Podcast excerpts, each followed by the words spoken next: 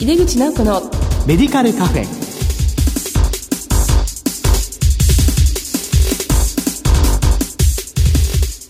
こんばんは。帝京平成大学薬学部の井出口直子です。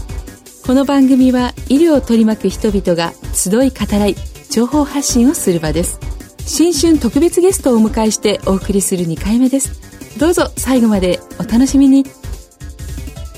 井出口直子のメディカルカフェ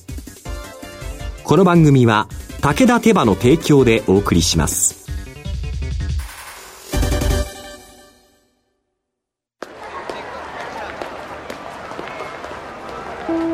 世界は大きく変化している。価値観も大きく変わっている。これからの時代健康とはどんなことを言うのだろう。医薬品には何が求められるようになるのだろう。一人一人に寄り添いながら価値ある医薬品を届けたい私たちは武田手羽です帝京平成大学薬学部の井出口直子です。新春特別、病院薬剤師の役割と展望特集の2回目です。これからの病院薬剤師と題してゲストにお話を伺います。ゲストは日本病院薬剤師会会長の木平健二さんです。木平さんどうぞよろしくお願いいたします。まあ、よろしくお願いいたします。前回に引き続き、木平先生にお越しいただいています。先生、前回の話の中で、やはり病院薬剤師会としても、このチーム医療の重要性ということについて、まあ、さらに進めていかれるということですが、こう歴史を振り返り、まあ、そもそもこの薬剤師が病院、病棟活動をですね、始めたきっかけなどについてお話しいただけますでしょうか。はい。我々あの、アメリカの薬剤師の後を追っかけていろんな業務を展開してきたというふうに思っています。アメリカの薬剤師の歴史を見てみますと、1920年代に町の薬局ですけれども、大繁栄した時代があるんですね。えー、なぜかというと、禁酒法があって、お酒が街で売ったり買ったりできないというふうなとこで、アングラでお酒のやり取りをすると。それがアルカポネというギャングがそれを取り仕切ってね。で、それを取り締まるエリオット・ネスという、まあ、刑事がいて、それがアンタッチブルという映画で、まあ、有名な映画で、えー、まあ、そういうふうな形で、非常に薬局が繁栄していた時があると。えー、それ、まあ、薬局ではですね、実は合法的にアルコールを手に入れることができたんですね。で、それは、アルコールは薬として医師に処方してもらえれば薬局で手に入れることができたというふうなことがあって、そうね、えー、そういうふうなことがあったということを聞いております。で、禁酒法がなくなると、薬局から人がバッといなくなって、えー、薬局は失意の時代を迎えるということになるんですけども、うん、えー、そういうことに追い打ちをかけるように、薬局の業務自体がですね、ご存知のようにアメリカでは粉薬とかないですよね、薬局とかに。ほとんど錠剤とかカプセルで、うん、ケース調剤だけになってきたと。それで、ケース調剤主流になってきたときに、じゃあ薬剤師が薬学を学んで、その薬学の知識をどこで活かすかというと、処方箋の監査というふうなところで、活かすしかないような状態になったんですけども、それではいけないということで、まあ、薬学6年生の議論とか、そういうのが始まった。で、そういう中で、1966年にカリフォルニア大学のサンフランシスコ校の外科病棟、これ9階にあったんですけど、そこにサテライトファーマシーを作ってですね、そこに薬剤師が出向いていったと。確かにその薬剤師が病棟にサテライトファーマシーを作っていくということを、その元々の理由は、外科のお医者さんが看護師さんに頼んで薬を薬局に取りに行っていただいていたと。そうすると、あ間違いがあったりとか、あるいはまあ時間がかかったりということ。じゃあ、サテライトを作ってやったらどうなるでしょうかということで始まったようです。でその時に、4名ぐらいの薬剤師がそこに、まあ、担当者として配されたようですけれども、そこで起こったことというのは、薬剤師にとってすごく大きなインパクトがそこで生まれているんです、実は。それまではですね、昔の日本をまあ思い浮かべていただければと思うんですが、処方箋が来てからいろんな仕事が始まるわけですよね。で、処方箋の中身について、どういうような組み立てをされるのかというところは、見てないわけです。でも、こういうふうな形で病棟に行って、そういうふうな薬物療法が決定される場に立ち会うことができるようになった。えー、そういうふうなことを薬剤師が薬物療法が決定される場、それをインナーサークルというふうな言葉で表現されているんですけども、そこにアクセスする機会を与えたと。うん、すなわちですね、今言われている処方設計とかですね、そういうふうなことをできるような、そういう環境がここで初めて生まれたんですね。これがクリカルファーマシーサービスと呼ばれて、それが広まっていた。それは、実際にはですね、もちろんその医療の質を上げたりとか、する、あるいは他の医療スタッフの、まあ、負担軽減にもつながるといいますか、まあ、いろんな意味で貢献しているわけです。で、その上、当時もやはり医療費というのはいつも問題になっていて、入院日数をいかに短くするかというのが必要で。で、薬剤師が行くことによって入院日数も短くすることができるわけです。日本では今、包括で DPC とか、そのアメリカで最初始まった DRG 先生もよくご存知だと思うんですけども、それをするときに入院日数の短縮ということが非常に医療費を削減するということ。その医療費を削減するだけでなくて、患者さんにとってもですね、いいことなんですよね。やはり病院の中で長いこと患っているよりも早く良くなって出る方がいいわけですから、そういう意味で、えー、クニカルファーマシーという言葉が、サービスが広まっていった。それは病院の中で広まっていったんですけども、それと同じことは、外来患者さんだって結局同じなんですね。ですから、薬を飲んで実際に、えー、効いているのか、副作用が起きていないのかどうかとか、その量が適当、切なのか、あるいは相互作用の問題とか、そういうようなのも、外来患者さんだって薬局で同じように、薬局の薬剤師が見なくてはいけないと。ですから、そういうふうなことをするのが、薬剤師自体の全体のその役割であるというふうなことで、よく言われるのは、薬物療法の提供を薬剤師の責任のもとでするというのが考えていることだし、そうしたいなというふうに思っています。で、そういうふうなことが、えー、異性局通知の中にいろんなことを書いてあるんですけども、それを実践するということはそういうことだろうと思う、言います。このアメリカのカルボニア大学のサンフランシスコ校で起こったこの出来事というのは、もう薬剤師が病棟に行くというきっかけを作った非常にインパクトのあるエポックメイキングなことで、これは今の病棟薬剤業務とか、そういったことの原点だろうと僕は思ってます。ねえ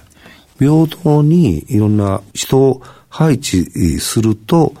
病棟でいろんな業務ができます。もちろん薬剤管理指導業務の件数は上がってきます。それから医師、看護師の負担は軽減されますし、医師、看護師、あるいは患者さんに対しての情報提供というのもしっかりできるようになってくる。そういうふうなデータが調査の中から出てきたわけですね。それをまあ提示させていただいたということで、そのことをやはり高く評価していただいて、中京の方の調査でも病棟に薬剤師がいることによって、インシデントがすごく減ったとかですね、そういうようなことが調査の結果として返ってきています。いわゆるエビデンスとして積み重ねるということで、それを、が今の診療報酬につながってきています。ですから、大きなものとしては、病院薬剤師会の定点調査に、ぜひ、聞いておられる方や、ご協力いただきたいと、毎年6月にやってますので、それから、あとは中医協の検証調査というのがありますので、それ、そして、もう一つ大事なのは、我々が実際にしたことをですね、きちんとしたデータとして論文化していくということが大事なんですね。で、それが使われていくということが大事です。今度の平成28年に ICU に人がつくという時に使われたデータの中にいくつかの、まあそういった典型的なものがあるんですけれども、実際にもう一つ、高知医療センターが ICU に人を配置すると、インシデントが優位に減ったということが発表されています。それが実際に診療報酬を考える時の資料としてね、ねえー、用いられていますので、そういうようなことを今後、まあ、進めていくということが必要なのではないかなという思ってます。えー、それでですね、あの、まあ、今後なんですが、平成29年度ですね、の事業計画というものを作成されているところということなんですけども、日病薬の方向性や重点項目について教えてください。我々がですね、えー、継続してやっていくものというのは、年度が変わったからといって、ガラッと変わるということではないんですね。ですから継続性を持っていくという部分と、新しい取り組みというものを加えていくという、その、まあ、二つがあるわけですけども、我々が一番大事にしたいのは、医療安全とかですね、うん、そういうふうな安心と安全というものを確保していく中で、病院薬剤師がどういうような形で貢献できるかということですね。その安心と安全というのは、もちろん薬物療法を受けるということについてですけども、そういうふうなことを考えると、薬剤師がいるということによって、医療の質が上がっていくということが一番大事なのではないかなと。まあ安心安全も含めてですけれども、なので、医療の質の向上への貢献とかいうこと、これはもうずっと重点項目というふうな形で言ってきます。それから、これから機能文化をしていく中で、どういうような形で機能文化に対応していくかというふうなこと、それを考える上では、この前の時はね、お話ししましたように、病院完結型から地域完結型へ移っていくという中で、医療連携というのがどうしても避けて通れない。不可欠なことなので、医療連携を、まあ、していきましょうというふうな、様々ないろんな場面で、そういうふうな連携というのが必要になってくるんじゃないかなということで、でそれは大きな項目として、えー、挙げさせて、えー、いただこうかなというふうに思っているところです。新しい流れというのがあるので、地域包括ケアシステムとかね、そういうふうなことにも対応していかなくてはいけないので、まあそういうふうなことは、やっぱり視野に入れたのが、やはり医療連携という言葉を、まあ、大きく出したということになるので、そこらあたりが少し新しいところかなというふうに思ってます。それから、今、あの、会議がですね、大きな会議が3回あるんですね。えー、一つは総会と臨時総会。臨時総会が2月にあるわけですけれども、で、もう一つは地方連絡協議会というのがございまして、はい、これは都道府県の会長さんが集まって来られるところです。日本病院薬剤師会としての、まあ、こういうふうなことをしたいんですよということを、今までは割と伝達型のものだったんですけれども、今回はあらかじめアンケートを取っていったりして、対話型のものに変えていったりとかですね、そういうようなことを試みています。で、新しい、まあ、事業としても少し会員さんの声をですね、組み上げるシステムといいますか、そういうふうなものを検討して作っていきたいなというふうに思っています。先生、さらに薬剤師外来についても教えてください。今、患者さんの多様化というのが起こっているのをご存知だと思います。で、例えばですね、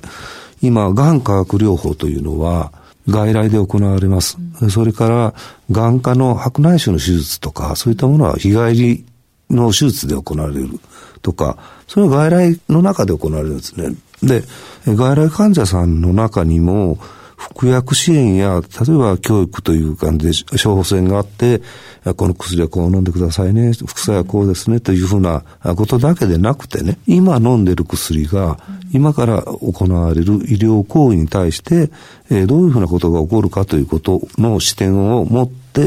条約のチェックや処方支援というのが、まあ、求められている患者さんというのもたくさんおられます。で、多くの病院で、抗がん剤の化学療法を受けて外来でですね、で、方は薬剤師外来に先に行って、それで薬剤師といろんな話をして、薬剤師が患者さんを評価して、その状況を医師に伝えていって、というふうな流れとかですね、その他、今後、いろんな形で薬剤師外来というのが必要になってきて、それは地域連携を考えた上でも、薬剤師の外来というのがすごく重要になってくると思います。で、病院の入り口と出口、そこできちんと薬剤師が関わっていって、それで連携ができていくというふうなことが起こるんじゃないかなと。薬剤師外来というふうな形でもっともっとそれが広まればいいなと思ってます。ありがとうございます。はい、最後に先生はあの病院薬剤師会の会長でいらっしゃいますけれども、その薬剤師全般に何か期待することはありますでしょうか？やはりあの最終的に我々に求められているのは、はい、患者さんの薬物療法に対して責任を持つということで、その責任を持つということは安心と安全ですよね。それをどう確保するか。それに貢献できる薬剤師というのになっていかなくてはいけないんじゃないかなというふうに思います。WHO がセブンスターファーマシストというのを提唱していますよね。それで、その中に、まあ、例えば治療を、まあ、提供する人とか、我々は、まあ、障害研修をしなくてはいけないというふうなことがあるんですけど、それに加えて、まあ、研究というふうなこともあって、えっとスターファーマシストとかいうふうなことも言われるんですけど、私自身はですね、それぞれの方がですね、パイオニアになっていただきたいなというふうなことを思ってい。ます。新しい試みをですね、えどんどんしていくというふうなことが必要なんじゃないかなと思います。で、薬学教育の改革の中でね、はい、薬剤師に必要な、えー、10の資質というのがあって、そこに、えー、サイエンス、そしてアート、ヒューマニティというふうな大きな3つの、まあ、要素を持った薬剤師を育てなさいというふうなことを、まあ、言われていますので、まあ、そういうふうな科学、そして、えー、技術、そして人間性というものの中で、えー、いろんな新しい試みをですね、できる薬剤師になっていただきたいということと、それから薬物療法の効果とか安心とか安全というふうなものはもちろんなんですけど、今、経済状態とかですね、社会の情勢が随分変わってきますので、効率性とか経済性を頭に入れながらですね、我々取り巻くあらゆる変化、変化に順応していく必要があるんだろうと思います。そういう中で、やはり薬剤師の本来の使命である適正な薬物療法と患者支援に取り組む薬剤師というものになっていただきたいなというふうに思っています。はい、どうもありがとうございました。はい、というわけで、新春特別、病院薬剤師の役割と展望について2回にわたりお送りしました。2回目の今日は、これからの病院薬剤師と題して伺いました。ゲストは、日本病院薬剤師会会長の木平健二さんでした。木平先生、2回にわたり大変お忙しいところありがとうございました。はいえー、こちらこそどうもありがとうございました。ありがとうございました。世界は大きく変化している。価値観も大きく変わっている。これからの時代、健康とはどんなことを言うのだろう。幅広いラインナップで信頼性の高い医薬品をお届けします。一人一人に向き合いながら、どんな時でも健康を咲かせる力を。私たちは武田手羽です新春特別として今月は日本病院薬剤師会会長の木平健二さんのお話をお送りしました改めまして、まあ、私たち薬剤師は国家試験を通ってきているわけですから患者さんの安心安全のために責任を持って取り組むという態度これはすごく大事なんだなと思いました。次回は2月8日の放送です。それではまた帝京平成大学の井出口直子でした。井出口直子のメディカルカフェ。この番組は武田手羽の提供でお送りしました。